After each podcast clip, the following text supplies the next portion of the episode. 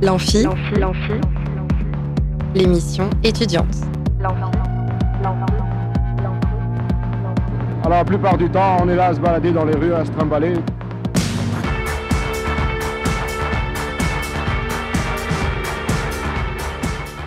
Bonjour et bienvenue dans l'Amphi, l'émission étudiante sur Radio Alpa 107.3 FM Le Mans et radioalpa.com.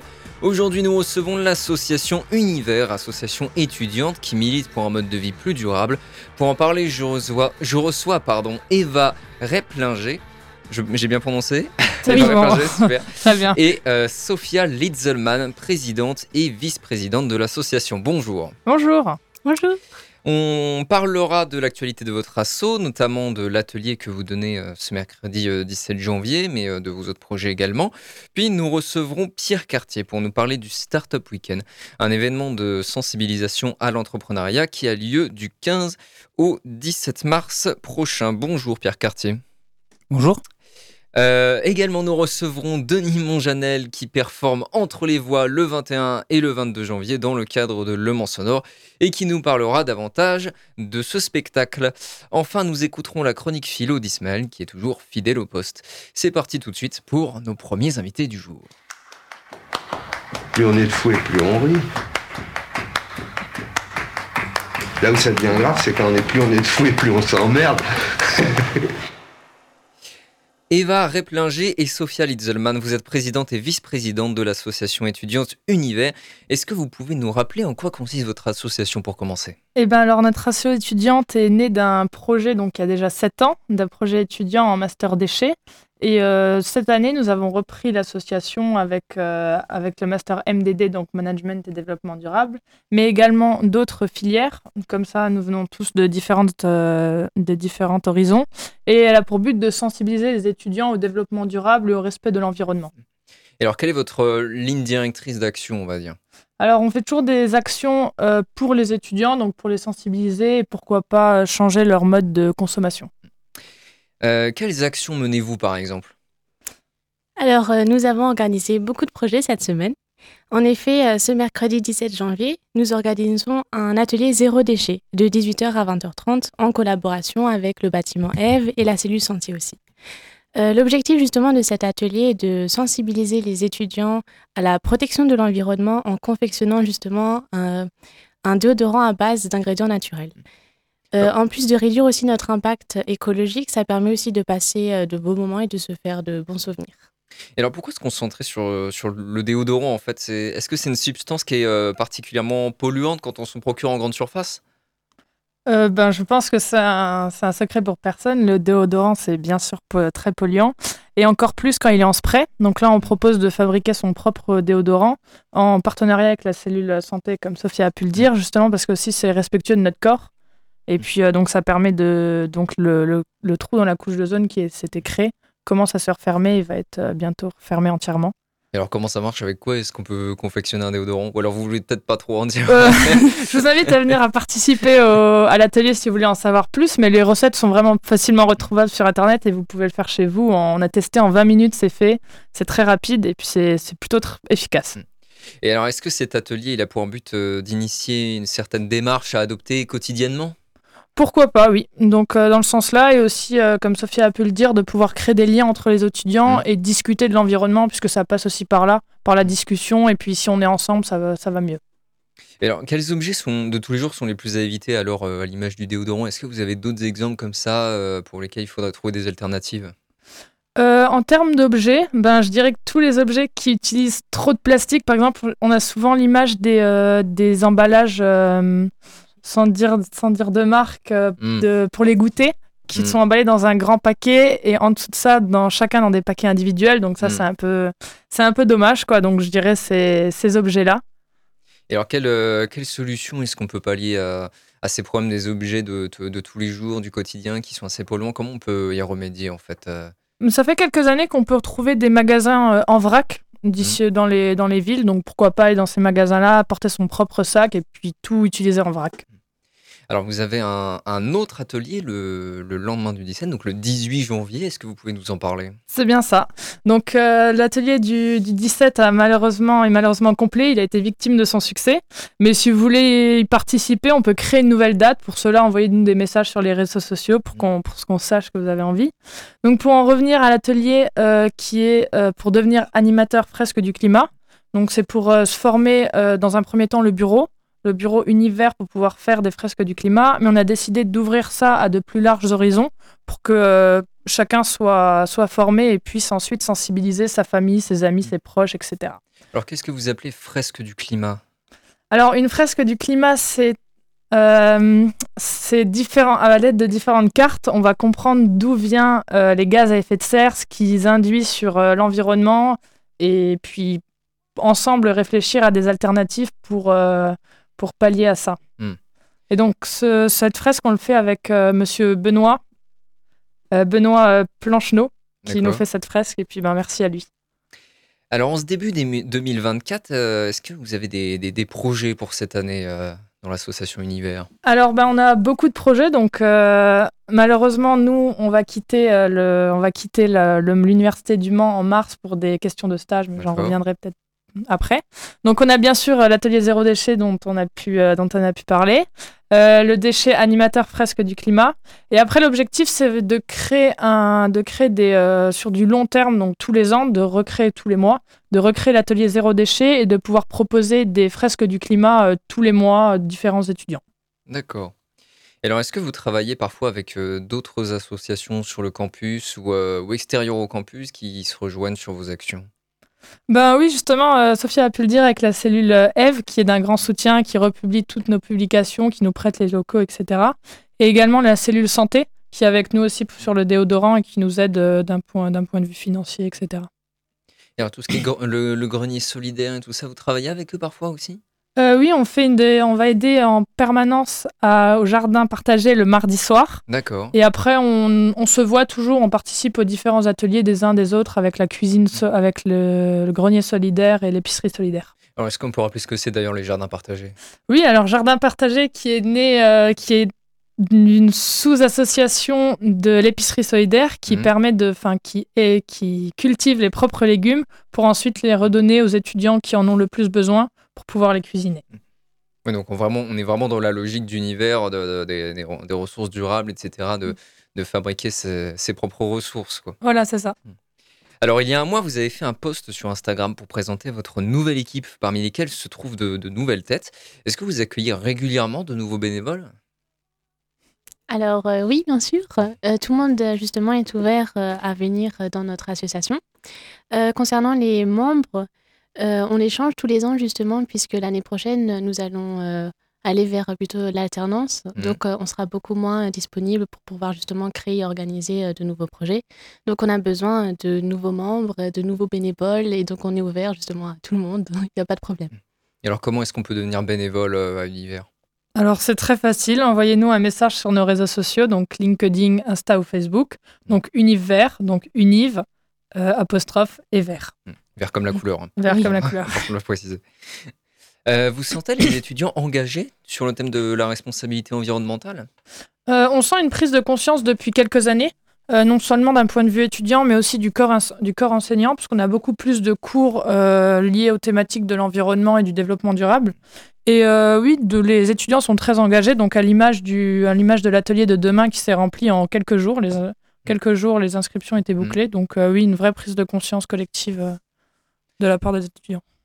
Alors enfin, est-ce que vous avez des infos pratiques euh, à nous rappeler euh, Où est-ce qu'on peut consulter votre activité euh, Si vous avez d'autres infos, nous donner, des dates, des rendez-vous? Euh, des dates et des rendez-vous, ben, je, je vais vous inviter à venir, à venir jeudi soir du coup pour l'atelier animateur fresque du climat. Vous pouvez nous envoyer un message sur notre, sur notre Instagram ou Facebook, peu importe. Et euh, pour les autres projets, euh, on est également ouvert à tout autre acteur qui veulent nous contacter s'ils veulent faire une action sur, euh, au, sein de, au sein de l'Université du Mans Mm. en collaboration avec nous. Merci Eva Réplinger et Sophia Litzelman pour être venus nous parler d'univers et de son actualité. L'Amphi, ça continue après une courte pause pendant laquelle vous pouvez gagner des places pour un des concerts en partenariat avec Superformat dans le cadre de Le Mans Sonore. Soit transmission, Moll 360 degrés live, Flavien Berger plus Danse Musique Rhône-Alpes, Pierre Demer et Jean Castel, City Girl par Tom Bellum qui est un ciné-concert, Jeff Mills Tomorrow Comes the Harvest, Molecule 360 degrés live, Aneta plus UR Trax plus Olympe 4000 plus Benzen et enfin pour terminer Camion Bazar 360 degrés live. Donc gagnez une place pour un de ces concerts au choix en appelant au 02 43 24 37 37 pendant qu'on écoute tout de suite Gorillaz Green World.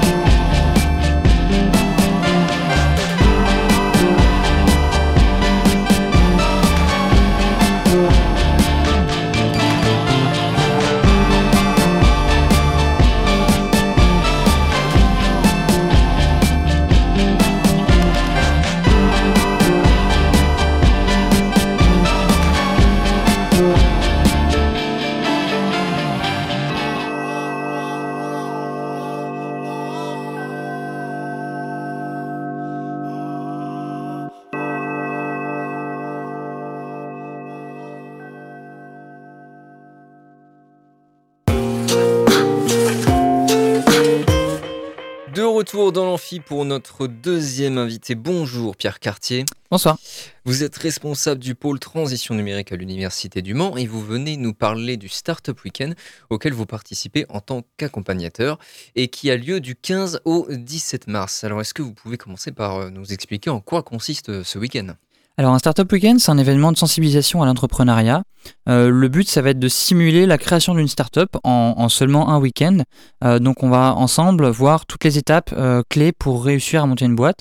ça part de, j'essaie de constituer une équipe, donc je viens avec une idée en tête, je la présente auprès de, des autres participants et j'essaie de les convaincre à me rejoindre pour former une équipe tout le week-end. Euh, ensuite, donc, ça va être de euh, développer différents aspects, que ce soit euh, travailler son business model, valider son marché, faire des études de marché, etc. voire même peut-être aller jusqu'à un prototype, un site web, une première page de, de, vente ou même des choses en physique, des fois, ça peut arriver. Et puis de pousser l'exercice jusqu'au jusqu'au dimanche, de, de, pitcher en 5 minutes devant un jury composé de potentiellement d'investisseurs ou d'entrepreneurs et de, de, jouer le jeu comme si à la fin il y avait réellement un chèque à gagner, euh, hmm. euh, un petit peu comme euh, d'ailleurs il y a une émission en ce moment sur M6 là qui, commence à prendre un peu, un peu, un, peu de public là, c'est qui veut être mon associé. Donc c'est un peu dans le même concept, voilà, de présenter devant, devant un jury. Alors, est-ce que c'est la première fois qu'il a lieu ce Startup Weekend? Alors là, c'est la cinquième édition. depuis, c'est présent au Mans depuis 2017 ou 2018. en fait, le Startup Weekend, c'est un concept qui est international. C'est un concept qui s'exporte à l'international de partout en, France, il y, en a, quasiment dans toutes les grandes villes.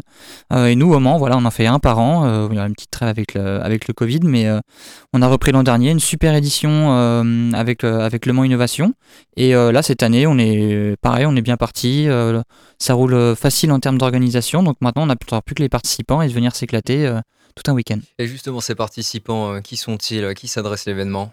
Alors l'événement, en fait, il s'adresse à tout type de public euh, et pas nécessairement entrepreneur. On peut juste venir aussi euh, par curiosité de se dire, bah, j'aime innover, j'aime réfléchir, j'aime, j'en sais rien, l'écologie et j'ai pas forcément de projet, mais il y a souvent des projets qui sont pitchés et donc je vais pouvoir rejoindre un porteur de projet et travailler tout un week-end avec son idée et pourquoi pas peut-être monter réellement la boîte avec la personne, s'associer ou juste prendre des compétences qui me serviront soit dans ma future vie d'entrepreneur ou dans ma future vie de, salarié, euh, voir différentes casquettes, euh, différents aspects de, comment monter un projet globalement. Alors comment se, déroule le week-end? Est-ce que vous pouvez nous détailler un peu le programme? Alors le programme, donc euh, comme je disais tout à l'heure, le vendredi soir, on est surtout là pour, pour entendre les porteurs de projets pitcher leur projet. Donc en une minute, réussir à convaincre des personnes de rejoindre son projet. ensuite constituer des équipes et puis euh, commencer un petit peu à, réfléchir à la problématique et à la solution. Euh, le samedi, c'est surtout lié à donc comment créer son business model, euh, trouver son secteur marché, aller faire une étude de marché dans la rue, sur internet, avec des mm, avec des, mentors qui sont là pour vous des mentors pour vous accompagner tout le week-end et des ateliers aussi qui sont là pour vous apprendre deux, trois choses pour bah, pour pour pousser l'exercice le plus loin possible et puis donc le dimanche essentiellement préparation de l'oral pour le pour le jury. Alors ces mentors que vous mentionnez, quel est leur rôle en fait euh, Comment est-ce qu'ils accompagnent les, participants? Alors on a des mentors euh, plus ou moins spécialisés. Certains vont être euh, développeurs web, d'autres vont être spécialistes en création d'entreprise, des personnes qui accompagnent au quotidien des, porteurs de projets à monter leur entreprise. voilà, de manière générale, c'est des personnes qui sont là pour aider avec leurs compétences sur certains aspects, soit financières, soit techniques, pour, pour aider les participants à, faire avancer leur projet et surtout à les challenger, de leur poser les bonnes questions de, de, voir si une équipe euh, commence à faire fausse route, euh, d'essayer de la, de la rediriger vers la faire, en tout cas de la faire réfléchir vers la bonne direction. Alors vendredi, c'est le temps de, de l'appel à idées. C'est-à-dire en fait, qu'est-ce qu'on entend par idée ou projet dans le cadre de l'entrepreneuriat en fait? Eh ben, en fait, une bonne idée, c'est déjà avant tout un problème. Donc, il faut déjà identifier un problème, de dire voilà, tous les jours, euh, je sais pas, moi, je prends, je vais, je vais travailler à l'université, il y a des bouchons partout, il faut que je trouve une solution pour qu'il n'y ait plus de bouchons. Hmm. Euh, et en fait, des solutions, il y en a peut-être un millier. Euh, c'est juste qu'il faut trouver la bonne qui correspond à, ce problème-là. Euh, ça peut être, bah, je prends mon vélo parce que parce qu'il y a de la place, je prends les transports en commun, ou alors je décale mes horaires de travail, ou j'y vais en jet privé. il y a 15 millions de solutions possibles. Il hmm. faut juste trouver la bonne qui est adaptée à notre besoin. Et, et c'est ça qu'on vient chercher un petit peu. c'est de répondre à une problématique, à une question. voilà, d'aider, d'aider des gens, ou il y a peut-être un business aussi autour de ça. Et du coup, les, mentors sont là pour, les, pour rediriger les participants s'ils font fausse route, vous l'avez dit. Parce que à quel facteur il faut penser en fait quand on développe un projet d'entreprise? Qu'est-ce qui ah. peut pêcher quoi? Ah bah, Plein de choses. Ça peut être euh, tout simplement bah, la première euh, cause d'échec d'une startup, c'est de ne pas avoir identifié son marché, donc euh, de répondre à une solution, à un problème qui n'est pas bien identifié. Mmh. On se dit, bah, tout le monde va vouloir acheter mon truc parce que c'est trop bien, mais en fait, ça se trouve, je suis le seul à avoir besoin de ce truc-là et mmh. personne d'autre dans le monde n'en a besoin. donc on va pas faire beaucoup de ventes. Euh, et après, bah, ça va être euh, gérer tous les aspects financiers, d'être sûr que qu'on ne s'est pas trompé euh, sur bah, ça va me coûter tant à produire. si je le vends à tel prix, bah, à fois combien de personnes, au bout de combien de temps je vais commencer à être rentable, ce genre de choses. Et puis comment je m'entoure, quel genre de profil j'ai besoin pour monter ma boîte. Euh, des fois en, solopreneur, donc euh, tout seul on arrive à faire des choses. Puis des fois il faut d'autres différentes compétences. Euh, pour monter une boîte, bah, moi je suis pas bon en, termes financiers. Je vais être bon à produire une application web par exemple. Ben, je vais m'entourer de personnes capables de faire la, partie financière ou d'aller vendre, de faire du marketing, ce genre de choses. Donc le but du week-end, c'est de parcourir un peu tous ces aspects-là et voir lesquels sont plutôt des points forts, des points faibles pour nous, quoi. Oui, tout à fait. C'est, ça, ça permet d'identifier. Euh, et comme c'est un, c'est un week-end un peu, un peu fun, hein, c'est, c'est festif, donc il euh, n'y euh, a pas de, il a pas d'échec. En fait, on vient là mm. pour apprendre, même si on se plante, bah c'est pas grave, il n'y a pas d'enjeu. On n'a pas investi 10 000 euros de sa poche pour monter une boîte pendant 6 mois. voilà, c'est un super terrain de, de, de, bac à sable pour venir essayer des choses et puis de se former. Et, et en fait, toutes les erreurs qu'on fait en startup week-end, bah, celui qui veut entreprendre après, bah, il fera pas les mêmes erreurs. Du coup. Mm. Alors le dimanche, c'est la présentation au jury de, son projet. De qui est composé le jury? Alors pour l'instant, on n'a pas encore les... totalement terminé l'organisation. C'est dans deux mois, donc on est en train de peaufiner ces aspects-là. Euh, mais de manière générale, dans un jury, il y a souvent euh, des profils d'investisseurs euh, donc qui sont prêts à mettre de l'argent et à investir de l'argent dans le projet, si, si le projet plaît beaucoup. on a des anciens entrepreneurs, des personnes qui ont déjà monté des boîtes, ou voilà, qui sont, qui sont patrons d'entreprise d'une cinquantaine, d'une centaine de salariés. Hmm. Oui, donc il y a quand même la possibilité de voir un véritable investissement à la fin si, euh, si le projet qu'on porte euh, vaut le coup. Quoi. Tout à fait. Euh, alors c'est un exercice grandeur nature, mais il y a des vraies startups qui se créent après. Mmh. c'est le cas par exemple de Sookies. c'est une boîte en fait basée sur le, recyclage de pain invendu pour en refaire une chapelure, de la farine et refaire de, mmh. refaire de la pâtisserie avec. Bah, en fait, ce concept-là, il est vraiment sorti de Startup Weekend et aujourd'hui, ils ont une boutique et ils commercialisent des produits, etc. Et ils se sont littéralement rencontrés en Startup Weekend. Ils ne se connaissaient pas avant. L'idée, elle est, elle est née pendant Startup Weekend, elle a été travaillée pendant Startup Weekend et c'est devenu une vraie boîte. Et donc, ça ouvre aussi un, réseau, euh, que ce soit euh, bah, d'autres investisseurs, d'autres entrepreneurs. Euh, on commence à se faire un nom à partir de, ce genre d'événements. Et puis, peut-être aussi, bah, je sais qu'il y, a potentiellement des auditeurs étudiants. ça permet aussi peut-être de, rencontrer son futur maître de stage ou, maître d'alternance pour bah, pouvoir aller ensuite plus facilement en entreprise et avoir des contacts. Alors, en quoi doit consister la présentation qu'on offre aujourd'hui de son idée? Comment est-ce qu'on présente ça? Alors en fait, en 5 minutes chrono, déjà, c'est super chaud. ah oui, 5 minutes. 5 minutes chrono, donc il euh, faut, faut, voir les différents aspects, il faut être hyper concis, euh, mais pour autant, il faut, faut, passer en revue pas mal de points clés. Euh, donc ça va de simplement, bah, on a identifié tel problème, on, on, pense à une solution technique, cette solution technique, elle fonctionne comme ça, voici éventuellement un prototype, voilà à quoi ça ressemble. on a besoin de tant de temps pour arriver à cette solution, tant d'argent à investir. Euh, et, on a ces personnes-là dans l'équipe qui sont prêtes à, se lancer et, go, quoi. On attend juste euh, euh, sortir l'argent, quoi. On y va. Et c'est de motiver un petit peu, le, dans le discours, de motiver le jury à investir dans notre solution ou, à nous faire confiance et à porter le projet et à diffuser ce projet pour le lancer réellement. Alors pourquoi est-ce qu'un étudiant devrait participer au Startup Weekend Qu'est-ce que ça va lui apporter finalement? Alors les étudiants, globalement, il y a à peu près un tiers des participants qui sont étudiants en fait, c'est super intéressant quand on est étudiant parce que déjà, on a plein d'idées. On n'est pas, euh, on n'est pas bloqué. Je prends souvent cet, exemple-là. Euh, avec Elon Musk, par exemple, euh, quand il, a, quand il s'est dit, bah, je vais faire des fusées réutilisables, il a contacté la NASA. La NASA lui a dit, bah non, on a déjà essayé, ça marche pas. Mais lui, il s'est dit, je m'en fous, je sais pas faire de fusées, mais je, veux faire. Je mm. veux, je veux, faire des fusées réutilisables. Et en fait, avec un œil novice, on vient sans, sans préjugés, en fait, et on se dit, bah, tout est possible. Et donc en fait, on va même dans des trucs, et, tant pis, peut-être que ça soit ou peut-être que ça réussit. Euh, et donc quand on est étudiant, on a plein d'idées, euh, et on se dit, bah, Je sais pas si c'est bien, je sais pas si c'est pas bien. En tout cas, faut les, faut les essayer ces idées-là. Et c'est souvent quand on est jeune qu'on a beaucoup d'idées, euh, plus ou moins absurdes. Mais en tout cas, faut les essayer ces idées parce que des fois dans le lot, il y en a qui sont vraiment intéressantes que personne n'avait pensé. Est-ce qu'enfin, pour terminer, vous pouvez nous rappeler les infos pratiques, le lieu, les dates et le coût de l'inscription? Euh, donc vous cherchez euh, Startup Weekend Le Mans sur euh, n'importe quel moteur de recherche, vous arrivez sur le, sur le site web. donc c'est du 15 au 17 mars 2024, donc sur, tout un week-end. vous avez donc tous les liens pour vous inscrire à la boutique. la billetterie, donc pour les étudiants, on est en pré-vente en ce moment, donc c'est 20 euros le tarif étudiant. Et vous avez un code promo jusqu'à la fin du mois qui est résolution 2024 en majuscule, qui vous permet d'avoir des billets à 15 euros. et sinon, en, en, plein tarif pour les étudiants, ce sera 30 euros si vous prenez votre billet un petit peu, un petit peu plus en retard. Euh, et en fait, euh, ça couvre euh, bah, tous les frais en fait de, l'événement. Mm. vous êtes logé, vous avez donc les coachs mentors, etc.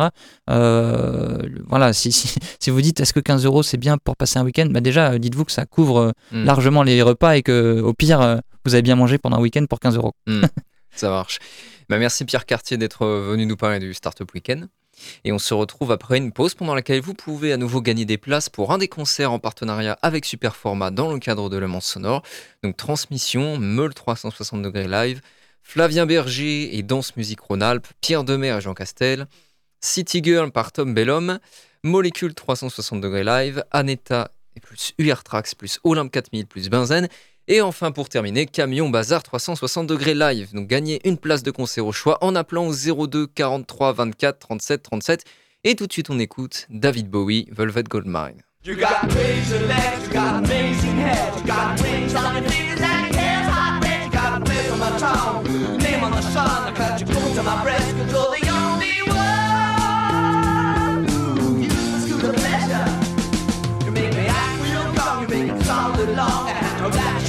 Capsule. Suck you dry, feel the teeth in your bone. Till your head is my home. I can talk, I'm your home. Got your mind and. In on together. Velvet gold mine. You struck me like the rain.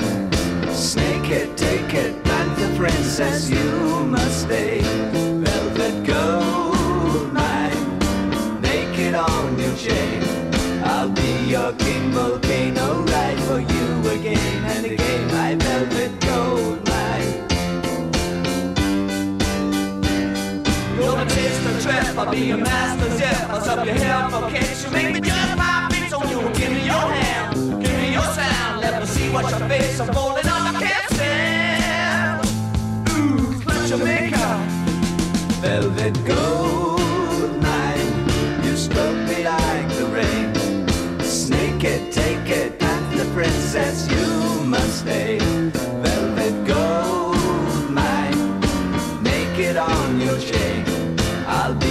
king volcano,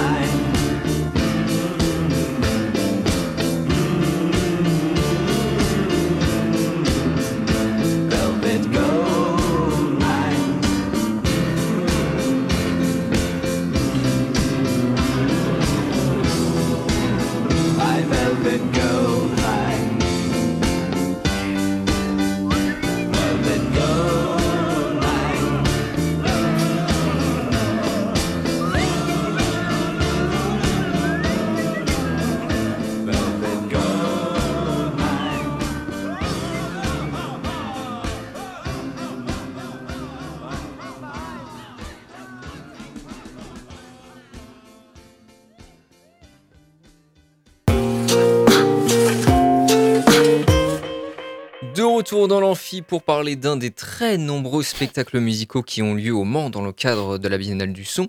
Nous sommes avec Denis Monjanel pour nous parler d'Entre les Voix. Bonjour. Bonjour. Alors d'abord, Denis Monjanel, est-ce que vous pouvez nous en dire plus sur, euh, sur vous et sur ceux qui vous accompagnent, Jean-Philippe Borgogno et Emmanuel Six, ainsi que sur les partenaires du spectacle? Alors, euh, vous en dire plus. euh. donc oui, on est trois euh, sur cette création, euh, sur cette performance en fait. Donc Jean-Philippe Borgogno qui, qui est à la fois compositeur, régisseur, euh, comment dire, ingénieur du son. euh, enfin, il a beaucoup de casquettes aussi.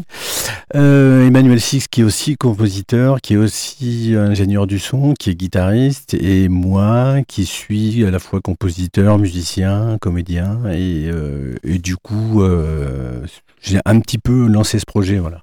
Avec l'aide, là, si- par contre, si je peux continuer, effectivement, euh, si je, je pars du départ, c'est une proposition en fait euh, du laboratoire acoustique euh, de Le Mans Université, dans la personne de Olivier Richoux, qui nous a proposé un, comment dire, euh, de, à la fois euh, proposer une aventure, euh, comment dire, musicale et, et performatrice, et pouvoir lier ça à, comment dire, à, la fac, puisqu'on on, dé- on dé- on dépend là du coup, enfin on dépend.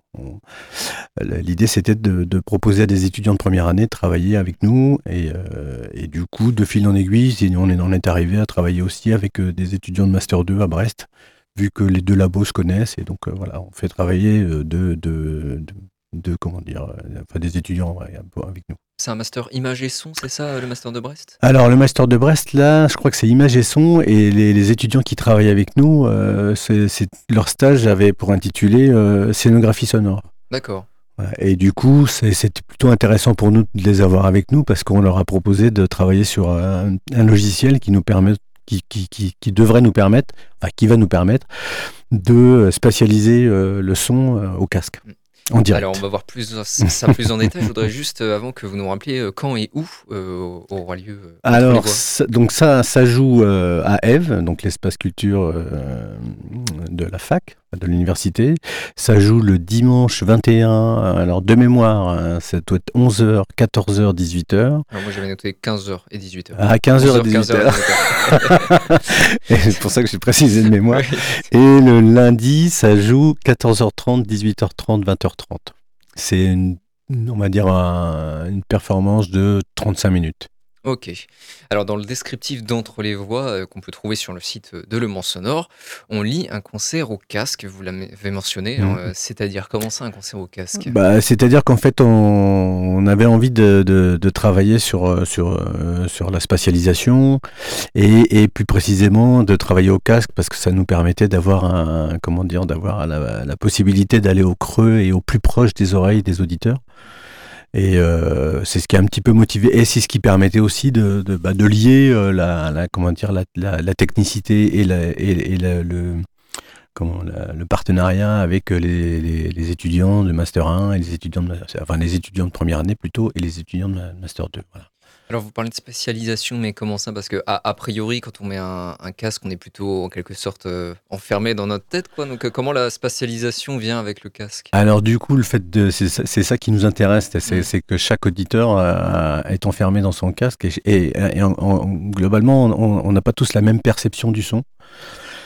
On, euh, on- comment dire? Et là, le fait d'être au casque va nous permettre de à la fois de comment dire de, de projeter du son très près des oreilles, à la fois de l'éloigner, un petit peu comme comme quand on marche dans la rue ou quand on est dans un concert, pas concert, mais quand on est surtout dans voilà, on a du son qui nous parvient un petit peu de tous les côtés à 360 degrés, ça nous vient devant, derrière, ça nous vient sur les côtés avec euh, des distances complètement différentes. Et, euh, et des fois on, a la- on, a- on arrive à percevoir une distance très très, très lointaine. Et du coup bah, l'idée par rapport à, à ce travail et cette performance c'est de reproduire un petit peu ce- cet univers, euh, enfin l'univers euh, on va dire du, du dehors ou de l'intérieur, mais avec des sons qui vous parviennent euh, étouffés, euh, près, forts, euh, pas forts, euh, au creux de l'oreille. Alors sur la présentation, j'ai vu passer le terme binaural. Du coup, ça, c'est ça. Alors que ça le binaural, oui, c'est ça. Le binaural nous permet euh, d'enregistrer. dans- Alors moi, j'ai enregistré de façon binaurale, c'est-à-dire qu'en fait, j'ai un petit un casque, euh, j'ai deux micros dans les oreilles qui me permettent de d'enregistrer euh, en, quasi en 360 degrés tout ce qui se passe, donc tout ce qui vient de loin, tout ce qui est près, tout ce qui va être très fort, tout ce qui va euh, nous perturber. Et euh, du coup, euh, avec cette façon d'enregistrer, on va essayer du coup de replacer cet enregistrement binaural à l'intérieur du casque tout en euh, tout en euh, bah, euh, tout en amenant des surprises un peu, tout en amenant aussi pas que du son réaliste, mais mais du son comment dire, de la musique, du texte. Donc ce que vous essayez de reproduire, c'est une expérience, quoi, ou deux sens du terme, en fait, quoi. Oui, c'est une expérience. Oui, bah, le Mm. mot sonore, c'est- bien pour ça parce Mm. que c'est c'est super parce qu'en fait, c'est dans des dans des qu'on- enfin dans des événements pareils qu'on qu'on a la possibilité d'aller chercher, d'aller voir jusqu'où on peut aller Mm. dans dans l'expérience avec les auditeurs. Enfin, notamment, je dis, je parle d'auditeurs parce que là, on va les mettre au casque. Et euh, du coup, oui, c'est c'est une expérience. Ouais. C'est une expérience sonore, sensorielle, euh, poétique et musicale. D'accord. Parce que du coup, ça va être quel type de, de son qu'on va entendre? Parce que j'imagine que c'est pas juste des sons de tous les jours, sinon. euh, Alors, euh, alors moi, j'ai un, un peu une passion pour les, les sons ferroviaires. Les sons, Ah oui. euh, Du coup, on en vient au titre entre les voix. Voilà. Voilà. Donc la correspondance avec entre les voix, c'est ça. C'est-à-dire que moi, je, je j'enregistre beaucoup de sons. Enfin, de, de manière globale, j'enregistre- enfin, je capte du son comme on peut euh, prendre une photo, comme on peut, capter une image. Donc je fais un peu la, la même chose avec, euh, avec le son. J'ai toujours un enregistreur sur moi et du coup, ça fait un certain temps que je capte du son dans les, dans les, dans les wagons TGV, notamment les, les, les, les infrabasses des wagons. Quand le, le- quand le train va très vite, ça, ça crée une, une onde, ça crée un- une fréquence qui est, qui est très intéressante, que je réutilise souvent dans les musiques que je produis. Et euh, du coup, bah là, euh, voilà, j'ai un petit peu, je suis allé un peu plus loin. Je suis allé dans les TER, je suis resté dans les gares, je suis resté sur les quais des gares, je suis resté un petit peu. euh, et donc, on- j'ai récolté tout un, tout un, comment dire, un panel de sons. Et, et à, partir de là, on, on- on- on en utilise une, une- on, on l'utilise de façon réaliste. C'est-à-dire, voilà, vous allez entendre des sons de train, des sons. Et puis à côté de ça, l'idée c'était aussi euh, de le décaler et de l'utiliser comme euh, un, un instrument, euh, comment dire, D'accord. rythmique, par exemple, euh, avec il y a, il y a des, des sons répétitifs dans les trains. Du coup, d'utiliser tous ces sons-là pour en faire une boucle rythmique et, et, et- et pouvoir euh, dessus, bah, soit dire du texte, soit, pas- soit placer de la musique. Parce que du coup, on est plus du côté de, de l'ambiance sonore ou vraiment de la musique, quoi? Et ben en fait, c'est les trois. enfin, c'est les deux ou les trois. je sais pas, je sais pas. Alors les trois. Pourquoi Bah, les trois? euh, bah, Enfin, les trois parce que je, je parle, j'en- j'entends. Enfin, pour moi, il y a du texte, il y a de la musique et il y a une. Enfin, même il y a, il y a plus de, de- On va dire, il y a. comme c'est un, un, un peu une expérience. Mm. On a essayé d'à la fois, à la fois de- d'avoir du son réaliste, à la fois du son euh, qui n'est plus réaliste, mais qui qui qui, a, qui, qui, qui, qui vient de cette matière-là, mais qui sert à autre chose. Et euh, du coup, il y a du, il y a de la musique. Du coup, il y a des textes qui arrivent aussi. Du coup, il y a aussi tout un, un travail de spatialisation qui est fait en direct. Donc, qui est pas juste. pas- Mm. Effectivement, on a une bande, on- on a un, un appui, de, comment dire, qui est une bande, une bande enregistrée, sur lequel on, on travaille à la fois le, le- comment dire, la, la spatialisation, le son, le- la- la- l'éloignement, le rapprochement, euh, la fréquence. Et puis, on Et a. donc tout ça, vous le faites en live, du coup Ben voilà, c'est ça. D'accord. Enfin, on essaye. Mais alors comment ça marche, ça? Eh ben, du coup, ben, le logiciel des, des- enfin, le logiciel que nous ont préparé les étudiants de Master 2, nous- Ah. voilà, c'était dans, dans, dans ce but-là. Leur, scénographie sonore, c'était de pouvoir euh, manœuvrer, en direct. euh, une, une- Alors, on n'a pas encore, mais il y a, il y a- c'est-à-dire qu'on on peut manœuvrer plusieurs pistes. On peut manœuvrer des sons en direct. On peut aussi manœuvrer les sons, euh, enfin, spatialiser. Quand je dis manœuvrer, c'est spatialiser les sons que nous on produit en direct. Et donc, tout ce travail-là, euh, sur 35 minutes, c'est de mixer en direct. euh, bah, toutes ces fréquences, tous ces sons qui vont arriver au creux des oreilles des auditeurs. Alors qu'est-ce que vous cherchez à produire sur le public en termes de, en termes de ressenti, en termes d'effet euh Eh ben, c'est à la fois euh, de l'émotion, à la fois du sensoriel, parce qu'il y y y y a- ça vibre aussi quand même, le train vibre, donc on essaie de reproduire ben, des sensations, peut-être des sensations de, oui, un peu d'émotion. Je pense qu'on peut essayer de toucher euh, avec des sons qui nous sont familiers. euh, et quand on les, quand on les déplace un peu, peut-être que ça peut aussi, euh, voilà, ça devient rythmique, ça devient musical, et, du coup, al- alors qu'au départ, ce sont des sons euh, bah, qu'on a l'habitude d'entendre euh, quand on prend le train ou quand on voit des trains passer au loin, quoi. Alors vu que c'est un concert au casque, euh, j'imagine que ça s'adresse à un public qui est forcément restreint, non?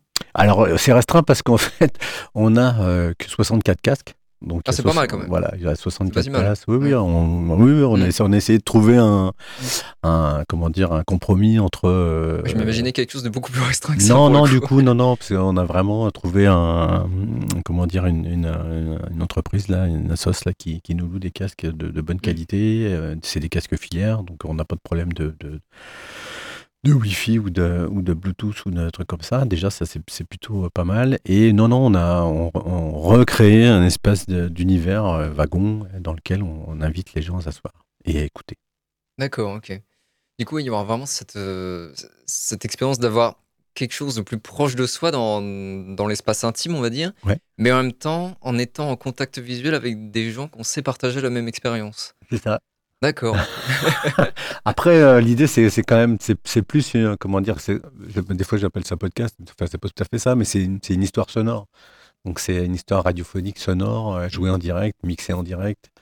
Et du coup, on n'est pas, enfin, moi, le- le- le- comment dire, la volonté, c'est plus que les gens écoutent, en fait, et, et participent en écoutant et en ressentant ce qui se passe, que, que de nous regarder jouer, parce Mm. que ça, il y a, ça, ça n'a pas d'intérêt.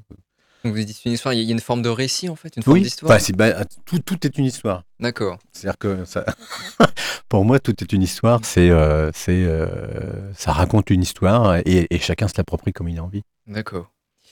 Euh, alors, est-ce que Entre les voix s'inscrit dans un projet plus, go- plus global, un objet de recherche plus vaste?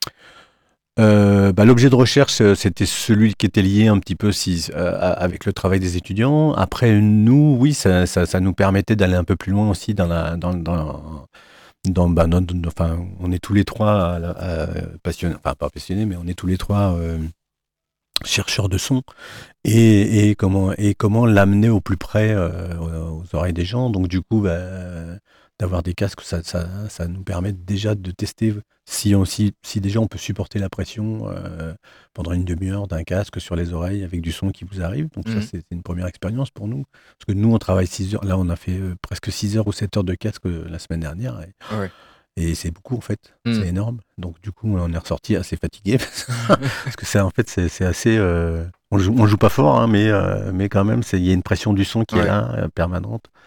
Et donc, euh, oui, oui, c'est pour nous, c'est aussi une, une façon d'avancer dans notre travail et, et- et- et de pouvoir réutiliser tout ce matériau euh, euh, sur d'autres créations, sur, sur, une, sur une autre façon aussi de spécialiser avec euh, peut-être des enceintes ou avec un autre système. Merci beaucoup en tout cas Denis Monjanel pour être venu nous présenter ce spectacle que vous donnez dans le cadre de Le Mans Sonore. Merci beaucoup. Merci. Avec Jean-Philippe Borgogno et Emmanuel Six. Ou 6, je sais pas. Six, oui, Six, Six. ouais, d'accord. Mm. On rappelle qu'Entre les voix se joue à Ève le dimanche 21 janvier à 11h, 15h et 18h et le lundi 22 janvier à 14h30, 18h30 et 20h30. Et on va passer à présent aux chroniques étudiantes.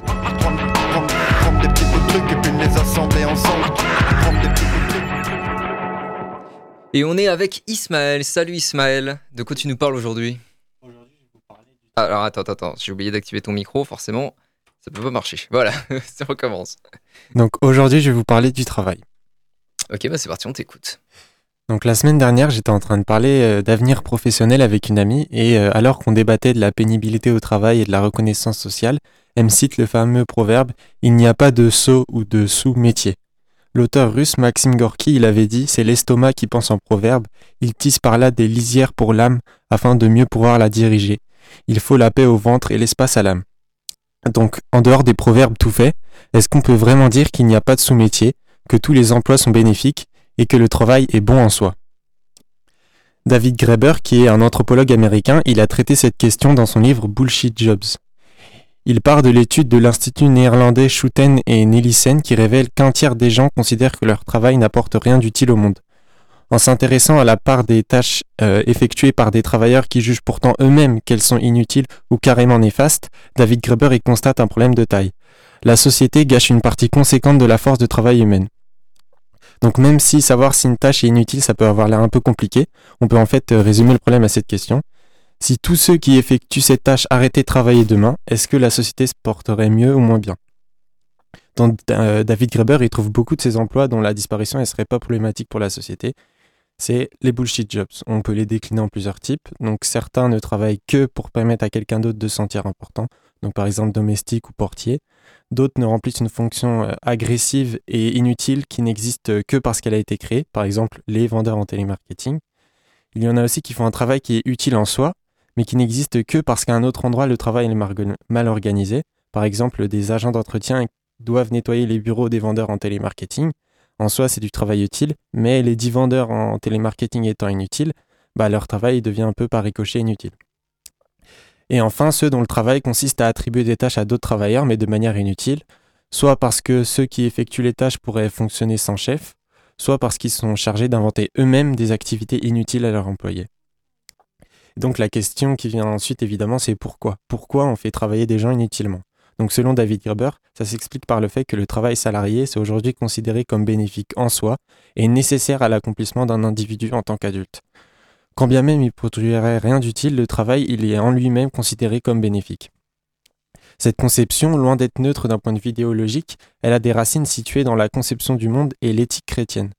On connaît bien le mythe du Jardin d'Éden, selon lequel les hommes ils vivaient en paix sans avoir besoin de travail, puis en commettant le premier péché, ils sont condamnés à vivre leur vie ici-bas sur Terre, une vie de travail. Donc le travail, c'est vu comme une punition divine, consubstantielle de la condition humaine et absolument nécessaire en lui-même. Et par la suite, la réforme protestante, elle amorce une révision de l'éthique chrétienne. Tout le destin est, selon les protestants, joué d'avance et il n'y a qu'une partie de l'humanité dite élue qui sera la seule à accéder au paradis. Et donc dès lors, il faut surtout accepter son destin et faire son devoir, c'est-à-dire accepter la punition du travail. Ce qui a permis la diffusion de cette vision positive du travail en soi et pour soi, c'est aussi l'organisation majoritaire du travail à partir du 19e siècle en Europe, le capitalisme. Avant l'avènement du capitalisme, c'était assez commun que des artisans ou des paysans travaillent d'abord en tant qu'apprentis, puis qu'ils ouvrent par la suite leur propre atelier ou qu'ils contrôlent à leur échelle une production agricole grâce au salaire gagné en tant qu'apprenti, et ensuite qu'ils embauchent à leur tour des apprentis, etc. etc. Donc le, travail salarié en tant qu'apprenti, c'était une étape nécessaire dans la vie de chaque individu qui lui permettait de disposer de son propre capital et de devenir vraiment adulte. Et le capitalisme, parce qu'il concentre les moyens de production dans les mains d'une partie des individus, il a forcément pour conséquence de priver une autre partie de la population du contrôle de ces moyens de production. David Gerber dit que certains individus détiennent le capital et les autres sont contraints de travailler pour eux. Donc cette partie de la population, ceux qui vivent de la euh, vente de leur force de travail, ils sont alors confinés à vie dans cette situation d'apprenti salarié. C'est ce qu'on appelle le salariat moderne. Et donc à partir de ce moment-là, ceux pour qui les autres travaillent, qu'on appelle la bourgeoisie, ils doivent redonner un sens au travail. Le travail ne servira plus à accéder au capital permettant de prendre soi-même le contrôle d'un moyen de production, il sera bon intrinsèquement, en lui-même, et non pour ceux à quoi il permet d'accéder. C'est vraiment là qu'on voit émerger la vision dominante du travail tel qu'on la connaît aujourd'hui. David Graeber, il explique qu'elle présente le travail comme un, acte d'abnégation, un renoncement à toute espèce de joie et de plaisir pour devenir adulte. Et d'un autre côté, que les travailleurs tirent leur dignité et leur amour-propre du fait même qu'ils détestent leur boulot. Et donc le travail, il est érigé au rang de valeur morale en soi jusqu'à nos jours. Par exemple avec Nicolas Sarkozy qui dans un discours sur le travail veut, je cite, une France qui retrouve le sens de ses valeurs où le travail ne serait plus méprisé. Donc on a compris comment s'était construite cette vision positive du travail qui en a fait une valeur morale et qui a représenté le travail salarié comme quelque chose de nécessaire à la réalisation d'un individu en tant qu'adulte. Maintenant, on peut revenir à notre interrogation de base. Est-ce que tout travail est bon? C'est-à-dire, au fond, est-ce que cette vision construite du travail comme une valeur morale positive en soi tient la route? Même si le terme de valeur c'est assez flou, on peut en gros en tirer l'idée qu'une valeur c'est un principe qui guide de manière globale et inconditionnelle notre manière de nous comporter. Par exemple, pour la République française, l'égalité, c'est une valeur morale. Elle revendique d'appliquer l'égalité dans la globalité de son action, sans condition. À partir de cette définition, le travail, ça peut pas être considéré comme une valeur morale. On peut citer à ce sujet le philosophe André Comte-Sponville. Le travail ne vaut rien au sens d'une valeur morale, c'est pourquoi on le paye. Il n'est pas une valeur morale, c'est pourquoi il a une valeur marchande. Il n'est pas un devoir, c'est pourquoi il a un prix. Mais on pourra répondre qu'on ne pourrait pas vivre dans une société où personne ne travaille, et c'est parfaitement vrai. Mais ici, il faut faire une petite différence. En représentant le travail comme euh, une valeur morale, on le valorise intrinsèquement, pour ce qu'il est en lui-même, alors que ce qui est vraiment utile, c'est les fruits du travail. Je citerai encore euh, Comte Sponville, le travail par définition, c'est pas une fin en soi, c'est pas un but en soi. Le travail, c'est qu'un moyen, et le propre de tout moyen, c'est de servir à autre chose qu'à lui-même. Et par ailleurs, en plus d'être nécessaires du point de vue matériel, les fruits du travail sont primordiaux pour nous d'un point de vue psychologique. David Gerber, il explique que ce qui est à la base de notre existence en tant qu'être humain, c'est le besoin de se vivre comme la cause de quelque chose. C'est ce qui explique le fait qu'on puisse s'impliquer dans un jeu quand bien même les résultats n'ont aucune importance réelle, ou bien qu'on puisse s'impliquer dans une tâche au point qu'on oublie notre propre présence. On ressent ici la joie d'être une cause et notre capacité à avoir de l'influence sur une partie du monde. Et inversement, une des choses les plus désagréables qu'on puisse faire à une personne, c'est de faire en sorte qu'elle ne puisse plus se vivre comme la cause de quoi que ce soit et de réduire son travail à l'absurdité, comme c'est souvent le cas pour les bullshit jobs. Et c'est aussi pourquoi on fait copier des lignes strictement inutilement aux écoliers, ou dans un registre un peu plus sévère, on fait casser des cailloux aux bagnards sans aucun objectif réel. Et donc, paradoxalement, faire du travail une valeur morale, ça place un peu les travailleurs dans la même situation que l'écolier qui écrit ses lignes ou que le bagnard qui casse des cailloux. On valorise le travail en lui-même, en tant que moyen et non en tant que fin. Les fruits de mon travail importent peu du moment que je travaille. Exactement la même situation que pour l'écolier ou le bagnard. Et d'un point de vue psychologique, ça nous place dans une situation difficile où on ne se vit plus comme cause des fruits de notre travail, mais où on est simplement valorisé parce qu'on accepte de faire une activité difficile ou ennuyante qu'on déteste foncièrement. Et en plus, du point de vue matériel, ça implique potentiellement de travailler inutilement, comme dans les bullshit jobs, c'est-à-dire de ne pas se consacrer à des tâches utiles au collectif matériellement. Chaque conseiller en télémarketing en plus, ça nous fait une infirmière ou un professeur de moins.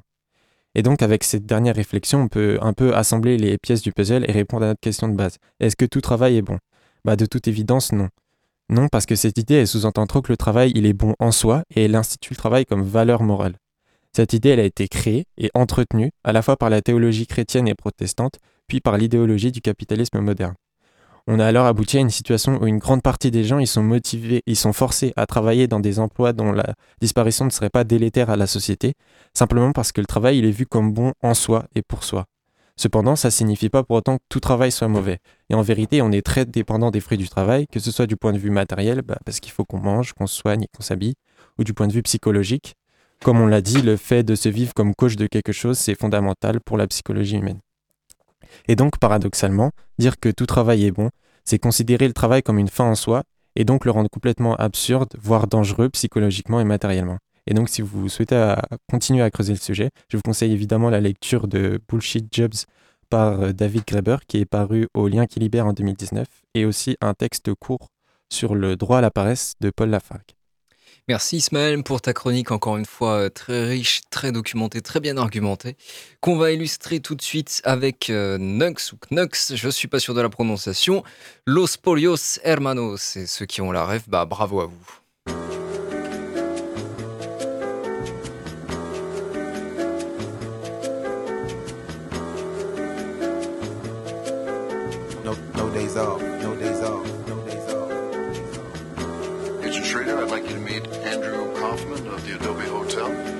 Nice to meet you. Nice to meet you. Paul Conterna of Conterna Real Estate. Hey, it's a pleasure. Good to meet you.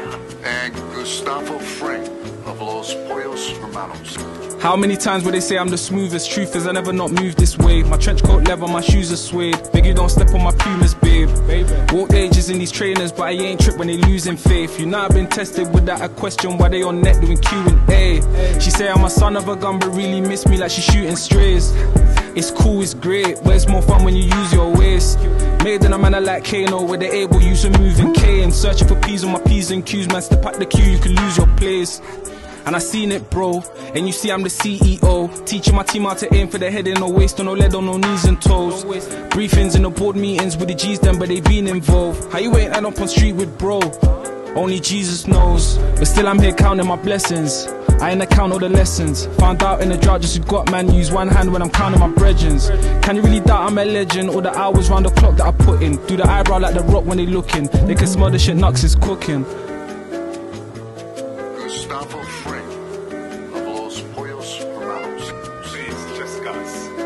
Gus. Gotta tell you, you guys make some killer chicken. Thank you very much. Merci d'avoir écouté l'Amphi. La prochaine aura lieu mardi 16 janvier avec Didier Kimoun pour nous parler du concours du prix du jeune écrivain. Un concours de nouvelles auquel vous pouvez participer si vous avez entre 15 et 26 ans.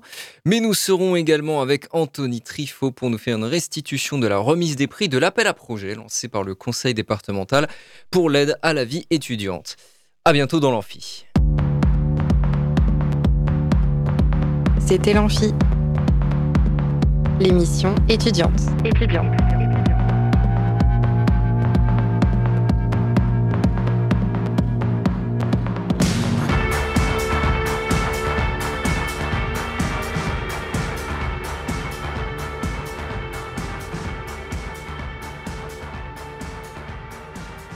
Radio Alpa, l'alternative.